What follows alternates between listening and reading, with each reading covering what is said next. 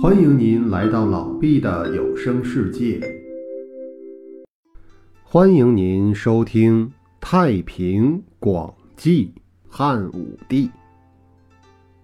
汉孝武皇帝刘彻是汉景帝刘启的儿子。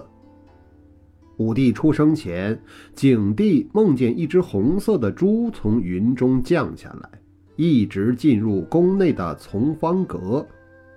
景帝一下子惊醒了，就到从方阁坐下，果然见空中有一条红色的龙腾云驾雾，把从方阁的门窗都笼罩了。宫里的嫔妃们也看见从方阁上有红色的云霞蒸腾覆盖。红霞散去后，只见一条红色的龙在宫中的梁栋之间盘旋回转。景帝就招来一位叫姚翁的算卦人来询问。姚翁说：“这是大吉大利的预兆，这个从方阁里一定会生出一位主宰国家命运的人，他将会驱逐夷狄等异族而获得祥瑞，成为刘氏王朝兴盛时期的一位明主。”然而，这位明主也会生出很多奇闻怪事。景帝让王夫人移居到从方阁，想以此顺应姚翁的话，于是把从方阁改名为依兰殿。十多天后，景帝又梦见一位神女双手捧着太阳授给王夫人。王夫人就把太阳吞了下去，怀胎十四个月，生下了武帝。景帝说：“我梦见红色的云气化为赤龙，占卜的人说是吉祥的预兆，这个孩子可以取名叫吉。”武帝三岁时，景帝爱怜地把他抱在膝上。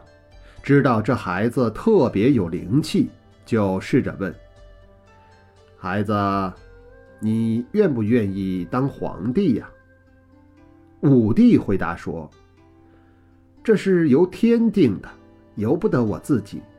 但我愿意天天在皇宫里住着，在陛下面前玩耍，绝不会放肆不公而不尽做儿子的责任。”景帝听了这番话，心里更加惊奇，就特别注意对这孩子的教育培养。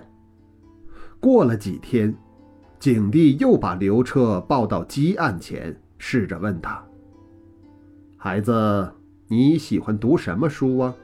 可以详细的给我说一说。”刘彻就开始背诵从伏羲以来。众多圣贤记录的有关阴阳五行、养生修炼和龙图龟策等，背了几万字，没有遗漏一个字。到了七岁，景帝见他聪明透彻，超过凡人，就给他改名叫刘彻。刘彻登上帝位后，特别喜好神仙修炼的道术。经常到全国的名山大川和五岳去祈祷神灵，以求自己能得道成仙。元丰元年正月初一，武帝登上嵩山，兴建了一座道观。武帝斋戒了七天，祭祀之后才回宫。到四月戊辰那天，武帝在承华殿中闲坐。东方朔、董仲君在左右陪侍，忽然出现一个非常美丽的青衣女子。武帝非常奇怪，问她是谁。女子说：“我是雍成宫的玉女，叫王子登，一直服侍西王母，从昆仑山来。”她告诉武帝：“听说你毫不看重富有四海的天子福禄。”一心寻求长生，放下帝王的高贵，多次到各处大山去祈祷，勉力追求，似乎是值得传授真道的。从今天起，请你静心斋戒，不要过问政务。到七月七日那天，王母会暂时降临。”武帝便离开座位，下拜行礼，答应一定照玉女的指示去做。话刚说完，玉女就忽然消失了。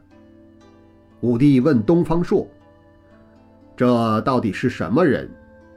东方朔说：“她就是西王母紫兰宫里的玉女，常常为西王母传达使命，来往于。”东海中的扶桑和西方的灵州之间，替天上的玄都宫向人世间传达使令。西王母过去曾将他许配给北竹仙人，最近又把他召回身边，让他掌管陆石运输，是一位真仙官。于是。武帝就登上专为迎接神仙而建筑的台馆，极为郑重的斋戒，以积累道心，把朝中的政务委托给丞相处理。到了七月七日那天，武帝下令把宫殿内外清扫一新，在大殿上为西王母专设了座位，铺上紫罗的地毯，燃起百合熏香。挂起云锦的帷帐，点起光芒四射的灯烛，摆上玉门进贡的甜枣，倒好西域的葡萄酒，陈设宫中的上等果品，作为接待天宫神仙的食品。武帝穿上华丽的礼服，恭敬地站在宫廷的御阶下，并下令：端门以内绝不准任何人偷看。宫廷内外一片寂静庄严的气氛，恭候着西王母的降临。到了晚上二更时分，忽然看见西南天空涌起阵阵白云，翻卷着直奔宫廷而来，很快就接近了。隐约还听见云中有箫鼓音乐和人喊马嘶的声音。约有半顿饭时间，西王母到了。群仙落在殿前，像飞鸟降落一样，有的乘龙骑虎，有的驾着白麒麟或白鹤，有的乘着华丽的车子或天马，共有好几千人，把宫廷映照得光彩耀眼。王母降临后，随从的仙官很快就不见了，只看见王母乘坐着紫云缭绕的车子。拉车的是九色斑纹的鹿，另外还有五十名天仙侍卫在车的周围，都身高一丈多，手执彩色的金节仪仗，身上配着金刚宝印，带着神仙的高冠，整齐地站在宫殿前。王母被两名侍女搀扶着上了大殿，侍女看样子有十六七岁。穿着青绫长袍，眼光留住顾盼，神态清朗焕发，真是十足的美人。王母上殿，东向而坐，肩上披着黄金织成的大披肩，光彩照人，神态端庄，衣上系着灵妃大绶带，腰间配着名为分景的宝剑，头上梳的是太华髻。戴着太真沉英冠，脚上穿着黑玉上刻有凤纹的鞋。王母看样子三十岁左右，身材高矮适中，容颜秀丽，美貌绝伦，真是位不折不扣的仙人。王母下了车辇，坐在特地为她设置的坐具上。武帝跪拜问候安康之后，就站着。王母就招呼武帝一同坐下。武帝面朝南坐下了。王母自己摆出天宫的食品，美味绝伦，丰盛珍稀的鲜果，色香味美，各种各样。茂盛硕大的籽汁芬芳四溢，还有那些散发着奇异香味的酒浆，都是人间所没有的。武帝也叫不出名字。宴会进行中，王母又让侍女再去要桃子。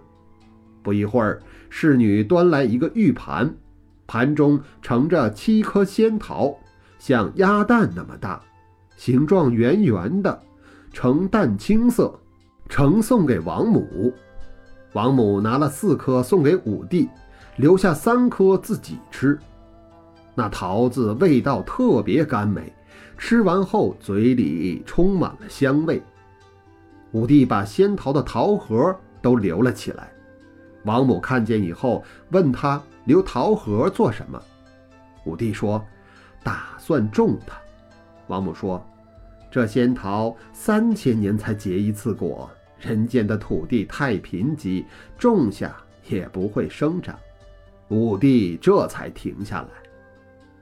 武帝和王母饮了几巡酒以后，王母就让身边的侍女王子登弹奏八郎敖，又让侍女董双成吹起云和声，让石公子敲击昆庭钟，让许飞琼吹起镇灵簧，让婉灵华敲击五灵石，让范成君敲击香音磬。让段安香奏出天宫中的音律。